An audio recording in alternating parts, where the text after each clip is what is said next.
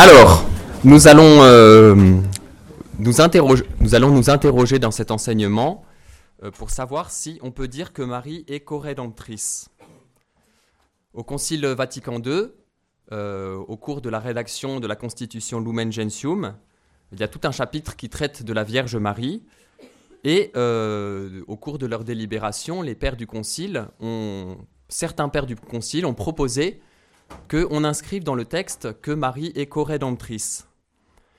Et puis finalement, euh, au cours des délibérations et des différents votes, cette, euh, inscription a été rejetée, non pas la réalité, mais euh, les pères ont décidé finalement de ne pas marquer dans le concile textuellement qu'elle était co-rédemptrice. Et parce que théologiquement, la réflexion sur ce sujet n'était pas encore mûre.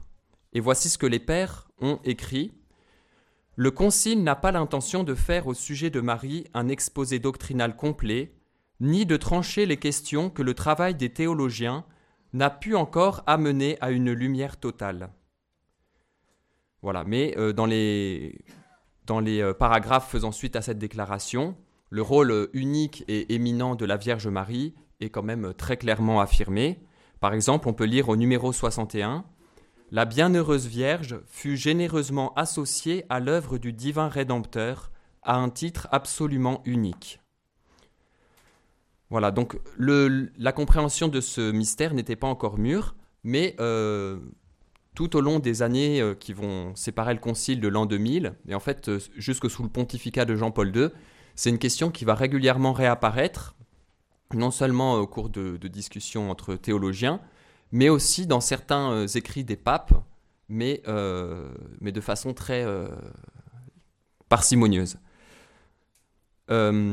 cette, cette question de Marie co-rédemptrice, c'est pas seulement une question d'ordre théologique, c'est une question qui nous, qui nous, qui nous concerne, nous, d'un point de vue de notre dévotion, parce que la, notre, notre amour pour la Vierge Marie et la prière que nous avons pour elle, l'intimité qu'on peut avoir avec elle, n'a euh, de sens que mise en rapport avec notre salut. Il euh, y a des personnes qui ont critiqué la dévotion mariale, vous savez, en disant que c'était un ghetto dévotionnel, euh, parce que, soi-disant, c'était une, excroissance de la spiritualité qui n'avait pas lieu d'être. En fait, si notre dévotion mariale est mise en relation directe avec la perspective de notre salut, donc de notre rédemption, là, elle trouve tout son sens. Donc nous, ça nous intéresse parce que c'est mieux comprendre en quoi Marie est co-rédemptrice, ça va nous aider aussi dans notre propre euh, intimité avec la Vierge Marie.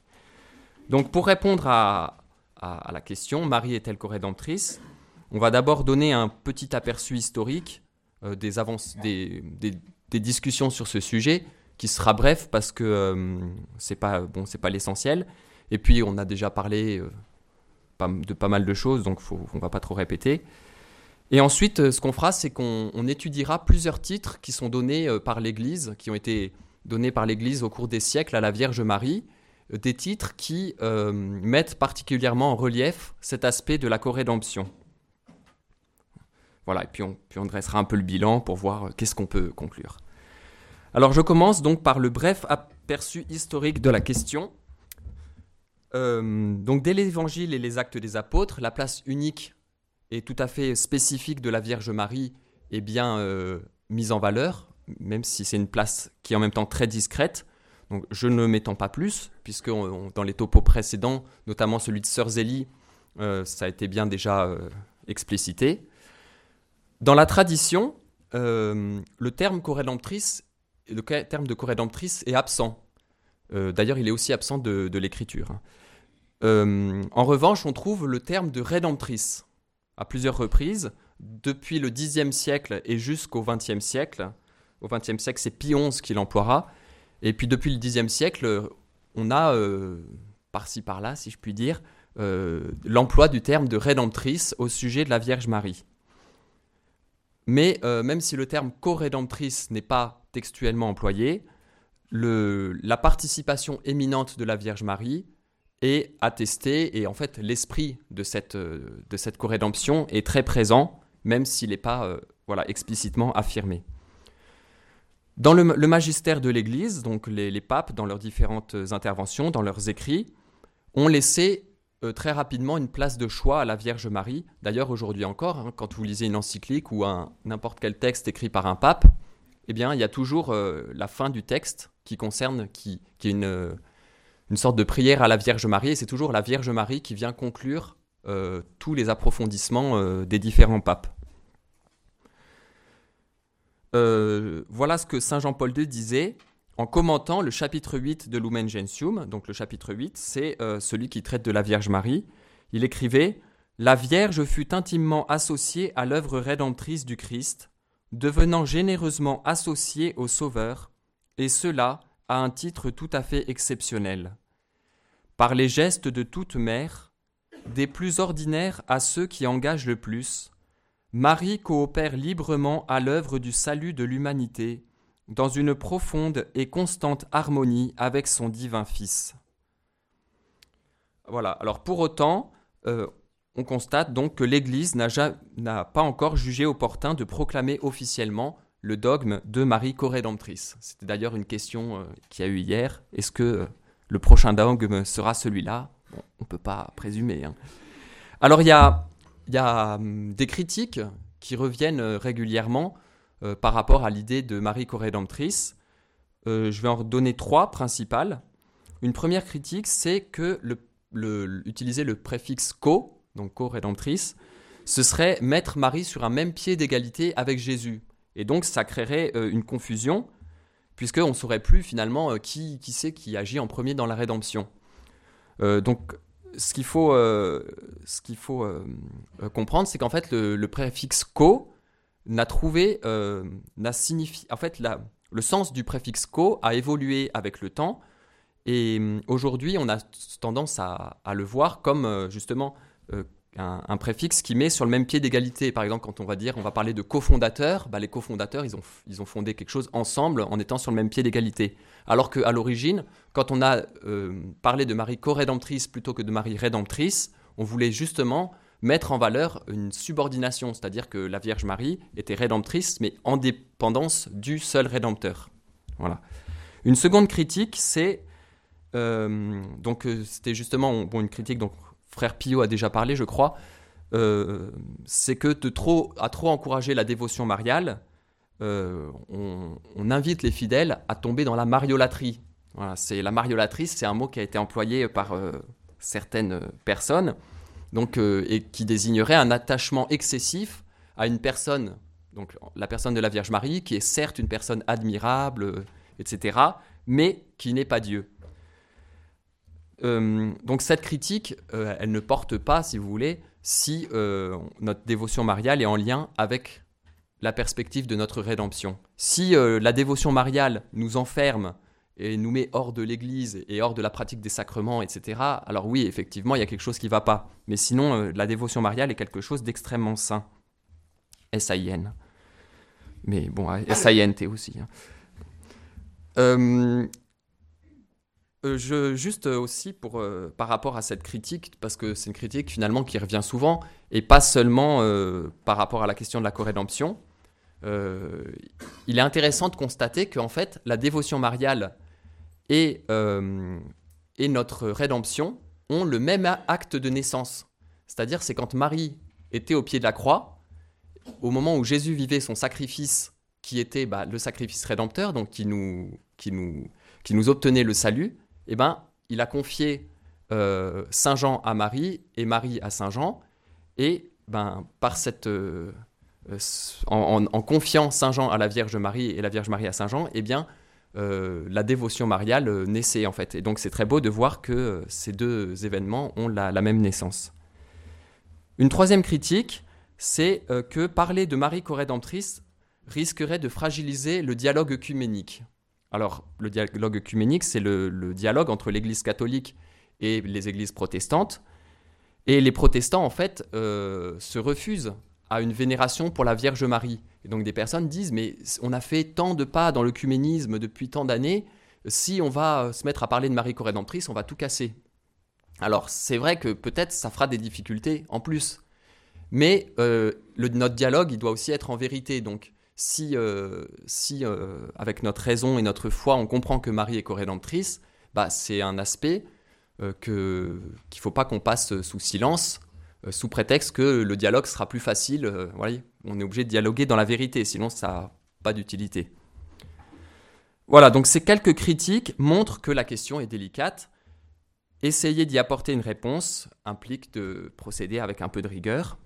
Donc, avant de, de, de, voir quelques titres de la Vierge Marie et de voir en quoi il souligne son aspect de co-rédemptrice, on va faire quelques petites considérations préliminaires euh, de, de, base, si vous voulez.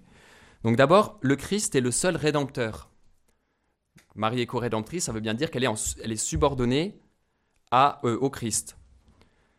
Donc le catéchisme euh, l'affirme à plusieurs reprises, c'est le Christ en tant qu'homme qui est le Rédempteur. Vous pouvez retrouver ça par exemple à l'article 14 ou 388 du catéchisme de l'Église catholique. C'est donc à lui seul, et lui seul, hein, que nous devons notre rachat du péché et de la mort. Ensuite, euh, deuxième euh, point, euh, c'est la question de la possibilité de la co-rédemption par une créature. Parce que c'est quand même euh, un peu extraordinaire de se dire qu'une créature peut participer à notre rachat. Dans son plan de salut, Dieu n'a pas prévu euh, de racheter la, créature déchue sans son concours. Ça veut dire qu'il y, y, a un mot, je crois que c'est Saint Augustin, mais je n'ai pas vérifié, donc euh, on va dire un père de l'Église qui a dit Dieu a créé l'humanité sans elle, il ne la rachètera pas sans elle.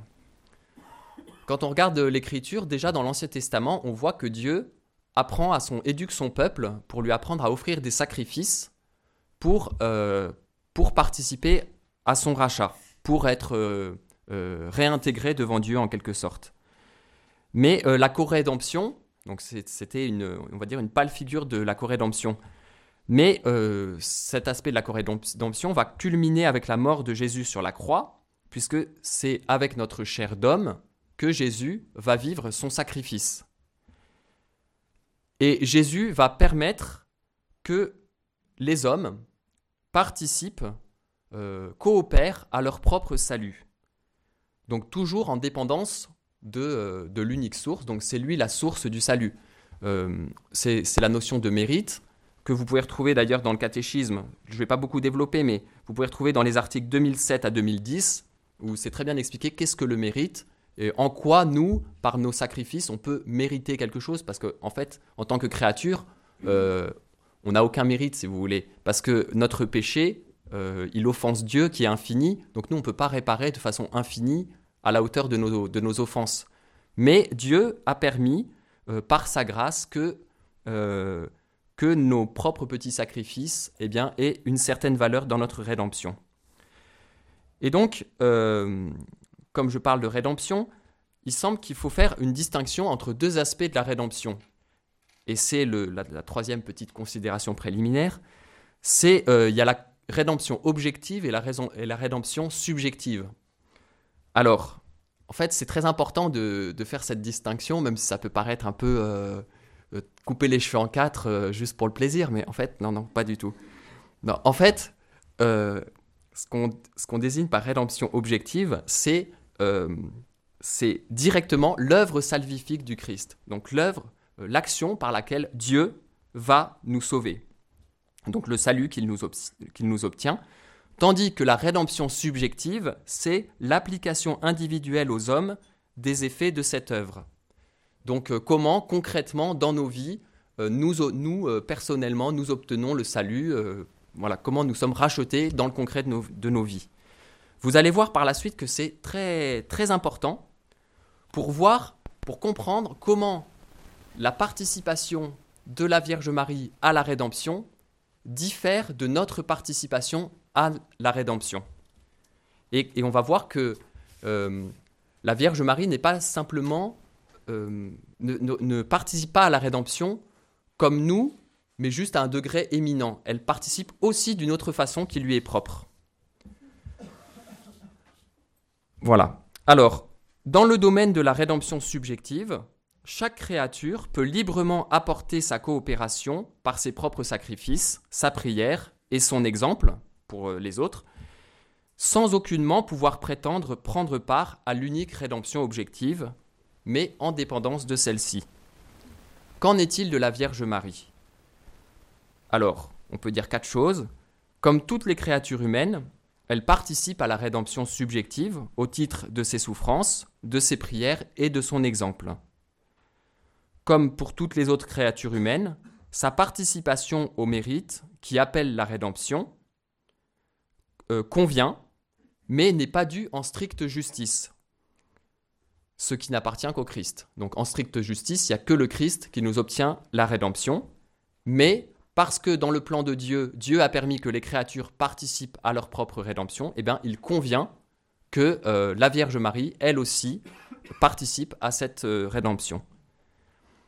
Mais c'est toujours et en premier la bonté de Dieu et de son plan de salut qui permettent aux créatures de prendre une part active à la rédemption.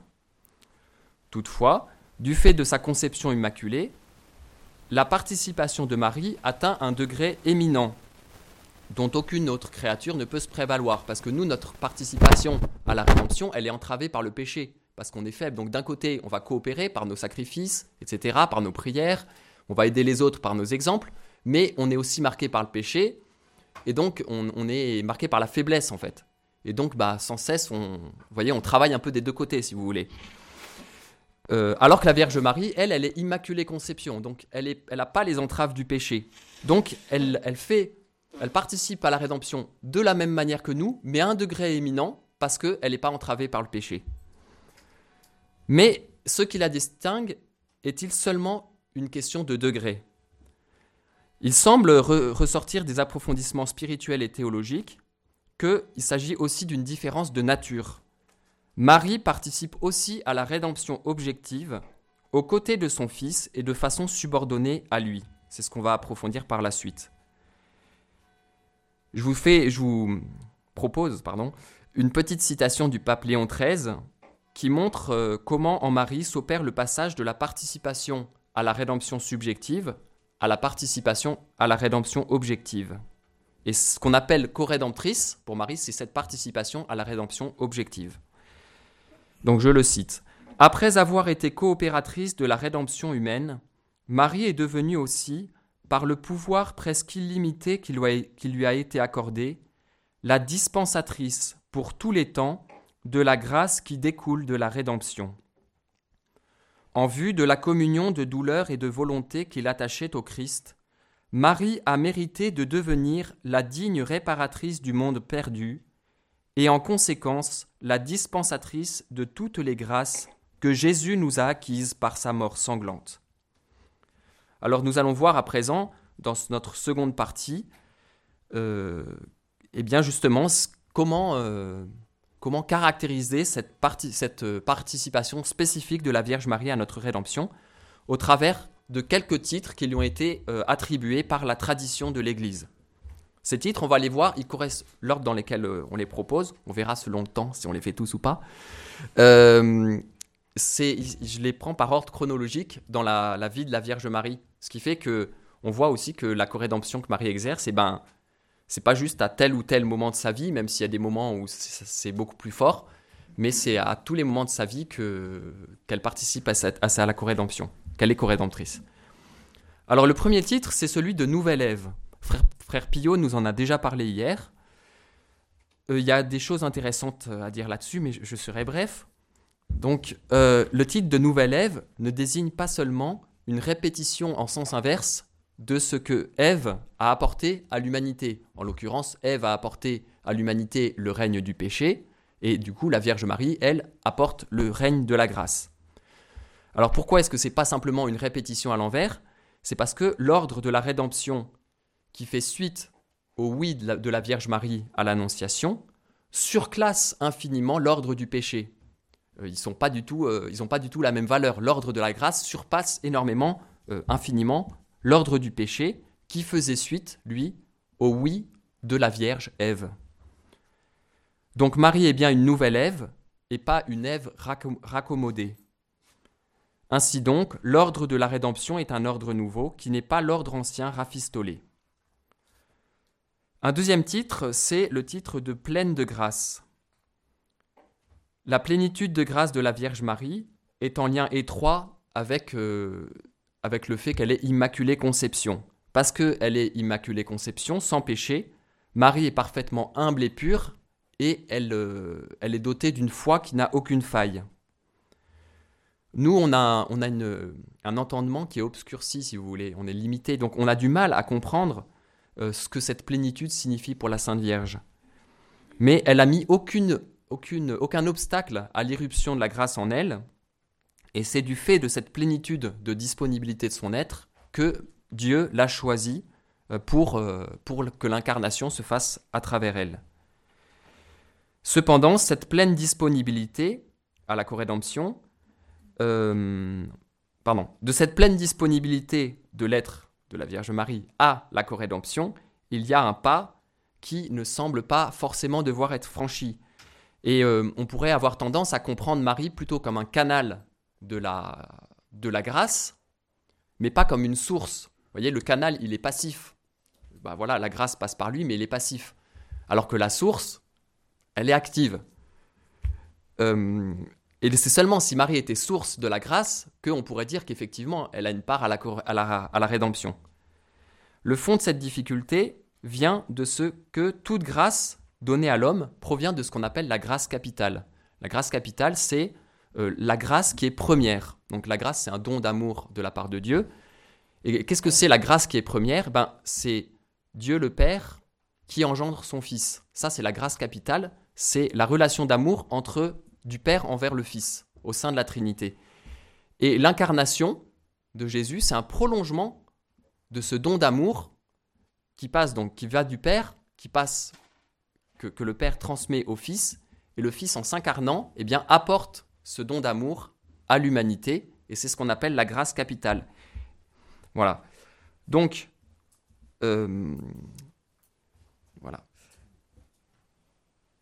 Voilà, donc du coup, euh, du coup, voilà, je ne retrouvais plus le fil de, mon, de, mon, de, ce que je disais, mais du coup, euh, la grâce capitale, elle vient du Père par le Fils à l'homme, mais pas, mais la Vierge Marie, elle, elle n'est pas, elle pas là-dedans, si vous voulez.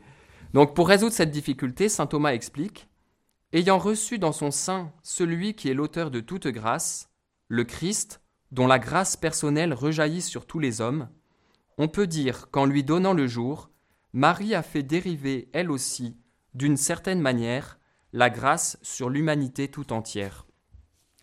Donc il faut bien comprendre ces mots de Saint Thomas.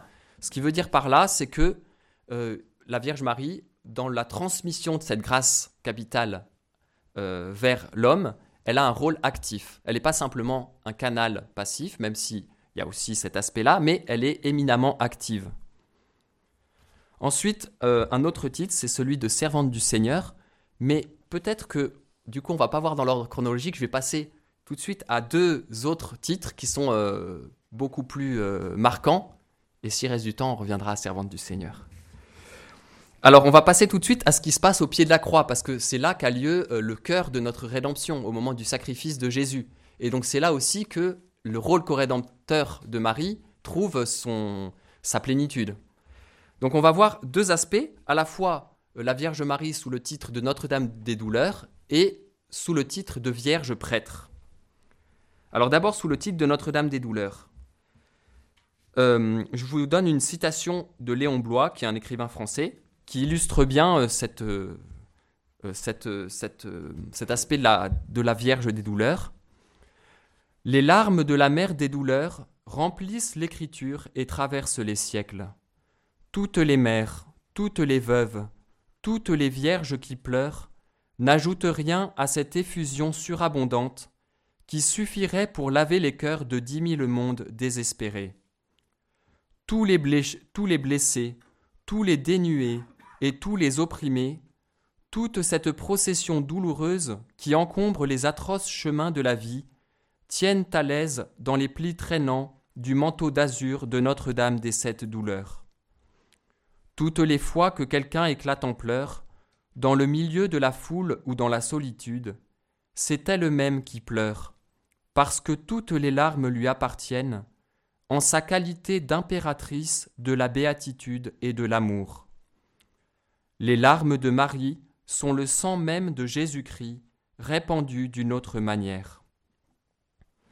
Donc c'est pas un père de l'Église, hein, mais on peut quand même euh, euh, accueillir ce qu'il nous dit. Et qui nous montre que tout au long de la vie de son fils, eh bien Marie lui est intimement unie et jusque dans les souffrances. Et au calvaire, et voilà, et donc la Vierge Marie en fait vit la vie de Jésus d'une façon vit en parallèle de la vie de Jésus, d'une façon étroitement unie à elle. Dans l'Évangile, ça ressort d'une façon très discrète, mais euh, c'est une intimité qui est très forte. Et au moment du calvaire, la Vierge Marie euh, souffre avec son, fils, mais c'est de la souffrance de Jésus que Marie souffre.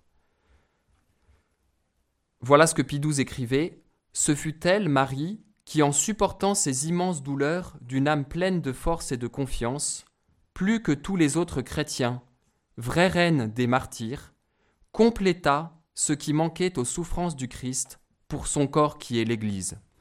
Ce mot compléta peut, euh, peut nous choquer parce qu'on se dit mais, mais si Jésus est le seul rédempteur, et même on dit, euh, vous savez, il y a, on dit euh, une seule goutte du sang de Jésus aurait suffi à nous racheter tous. Donc, à plus forte raison, s'il est mort sur la croix et qu'il a subi toutes ces tortures, en quoi y a-t-il besoin de compléter? On en a déjà un petit peu parlé avec la notion de mérite, mais on peut préciser euh, le rôle spécifique de la Vierge Marie dans la façon de compléter les souffrances du Christ. les souffrances de la Vierge Marie au pied de la croix n'étaient pas absolument nécessaires à notre rédemption, puisque une seule goutte du sang du Christ aurait suffi à nous racheter. Mais ça ne veut pas dire pour autant qu'elles ont été inutiles. Donc il y, a deux aspects. D'une part, en effet, donc Dieu a voulu que, les souffrances de sa mère soient utiles. Donc euh, il y a la, pure volonté de Dieu. Et d'autre part, et ça je trouve ça très beau, il y a une souffrance très particulière que Jésus ne pouvait pas souffrir sur la croix, et qui par conséquent est une souffrance qui manquait. Et cette souffrance, il n'y avait que la Vierge Marie qui pouvait la souffrir, c'était la souffrance de compassion. Jésus ne pouvait pas compatir à lui-même, voyez. Mais il n'y a que sa mère qui est présente au pied de la croix qui pouvait compatir euh, en plénitude cette euh, aux souffrances de son fils. Marie compatit au sens propre de ce terme. Ce n'est pas de sa souffrance à elle qu'elle souffre, mais d'abord de la souffrance de son fils. Et c'est ainsi que, en partageant cette souffrance de la croix, en la vivant elle-même, elle est éminemment co-rédemptrice. En plus de ça, euh, la souffrance de la Vierge Marie ajoute encore aux souffrances du Christ, donc euh, renforce en quelque sorte l'intensité du sacrifice du Christ, puisque euh, Jésus souffre donc de la souffrance morale liée à l'état de, de, de déréliction de l'humanité, il souffre de la souffrance physique de son sacrifice, et en plus, il souffre de voir sa mère souffrir de sa souffrance à lui. Voyez voilà. Marie souffre plus que ce qu'aurait pu souffrir n'importe quelle autre créature, puisque sa douleur est l'exacte réplique en son âme de la douleur du Christ qui dépasse toute souffrance humaine. Voilà, c'est un grand mystère qui nous laisse un peu, euh, je sais pas, pensif, euh, voilà, mais c'est quelque chose qu'il faut qu'on essaye de comprendre. Et je conclus avec quelques mots de Bossuet. Ne croyez pas que la Sainte Mère de notre Sauveur soit appelé au pied de sa croix pour y assister seulement au supplice de son Fils unique, et pour y avoir le cœur déchiré par cet horrible spectacle. Il y a des desseins plus hauts de la Providence sur cette mère affligée. C'est la volonté du Père éternel qu'elle soit immolée avec cette victime innocente et attachée à la croix du Sauveur par les mêmes clous qui le percent mais encore associé à tout le mystère qui s'accomplit par sa mort. Voilà, ça c'était pour, euh, euh, parler de Marie en tant que Notre-Dame des douleurs. Et il y a un, autre titre qui est donc très directement lié, c'est le titre de Vierge prêtre. Euh, L'Évangile nous rapporte que Marie était debout au pied de la croix. Il ne nous rapporte pas que Marie était, comment dire, affalée, en larmes, vous voyez, elle, était debout au pied de la croix. Il y a toute une, une iconographie, des tableaux, etc., qui ont été faits, où on voit Marie complètement voilà, hors d'elle-même. mais c'est pas ce que nous rapporte l'Évangile. L'Évangile nous dit Marie était debout au pied de la croix. La station debout, c'est le signe un signe de force d'âme et de participation active, euh, en l'occurrence de participation active au mystère qui se déroule. Donc Marie est présente au pied de la croix d'une façon active. Elle prend une part active à ce sacrifice. Et comment prend-elle cette part active? Eh bien, elle est là en tant que vierge prêtre qui offre le sacrifice du Rédempteur. La Vierge Marie offre son Fils pour le salut de l'humanité. Elle est vierge prêtre. Et c'est en ce sens aussi qu'elle participe à notre rédemption en tant que prêtre. Nous, en tant qu'hommes ordinaires, euh, je pense, ordinaire, oui, euh, nous pouvons, euh, en, vertu de notre baptême, en fait, vous savez, on dit qu'on est prêtre, prophète et roi.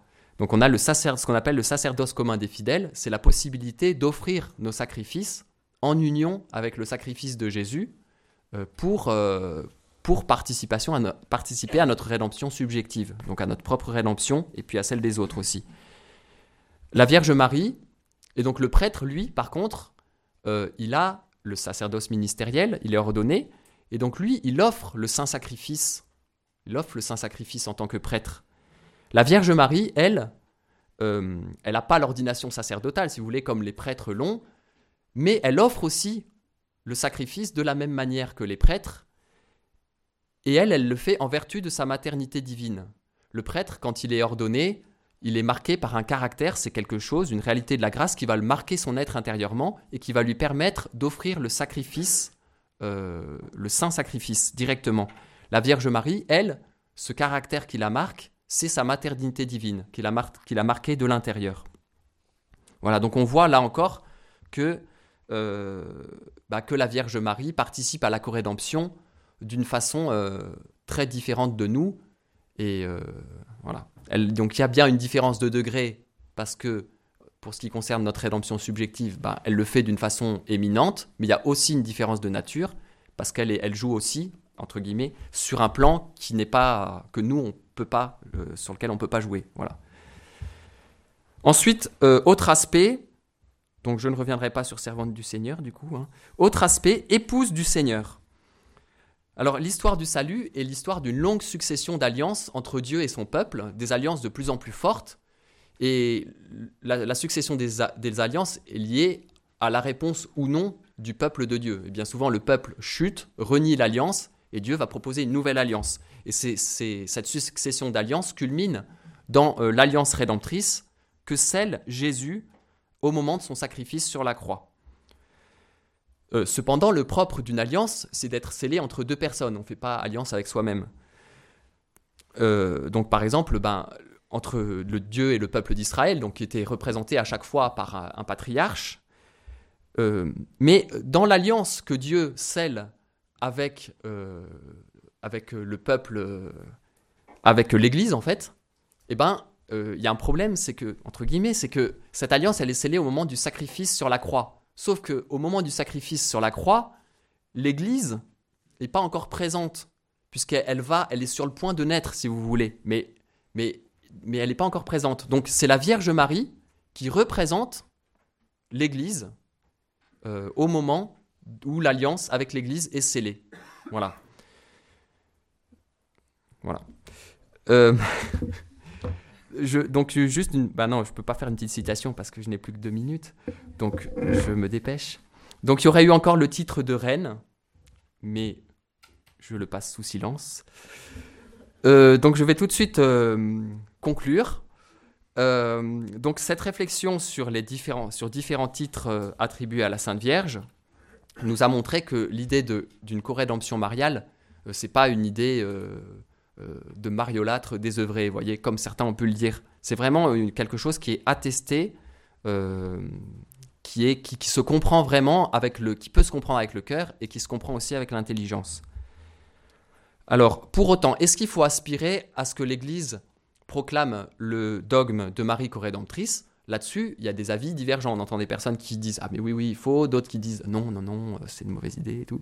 Bon, de toute façon, c'est l'Esprit Saint qui inspirera euh, à l'Église en son temps euh, ce qu'il faudra faire. Mais euh, oui, il faut, il faut plutôt, il me semble, tendre à, vouloir qu'un jour l'Église proclame ce dogme, mais euh, probablement c'est pas encore mûr parce que il y a d'autres combats à jouer avant, et notamment il faudrait que l'Église d'abord se réconcilie en elle-même autour du cœur, autour de Jésus rédempteur. Et on voit bien aujourd'hui que l'Église est très malade et qu'il y a beaucoup d'autres combats à remporter avant de pouvoir proclamer ce dogme. Euh, pour conclure ma conclusion, euh, un prêtre avait écrit un ouvrage de référence sur le sujet de Marie Corédentrice. C'est d'ailleurs sur cet ouvrage que je me suis basé. C'est le père Guillaume de Mentière. Euh, et lui, il concluait cette, son, livre, qui est fort intéressant, par ce mot oremus. Et en fait, il concluait par une, une, invitation à la prière, parce que, et finalement, c'est la seule conclusion qui vaille, euh, parce que euh, toutes, ces, toutes ces questions qu'on a développées, qu'on aurait pu développer encore plus si on avait eu le temps, eh ben, euh, on peut les comprendre avec notre intelligence, mais c'est avec notre cœur finalement qu'on les comprendra le mieux. Et, notre foi, elle n'est pas simplement une question d'argument, etc. C'est d'abord une question de cœur à cœur, d'intimité avec Dieu. Et donc, finalement, eh ben, c'est peut-être qu'au terme de notre vie, quand on aura médité des centaines de chapelets, voyez, ou des milliers de chapelets, on aura médité les mystères de la Sainte Vierge, le mystère de notre Rédempteur. Et là, ben, peut-être qu'on pourra espérer avoir un tout petit peu compris ce mystère de la rédemption et de la co-rédemption.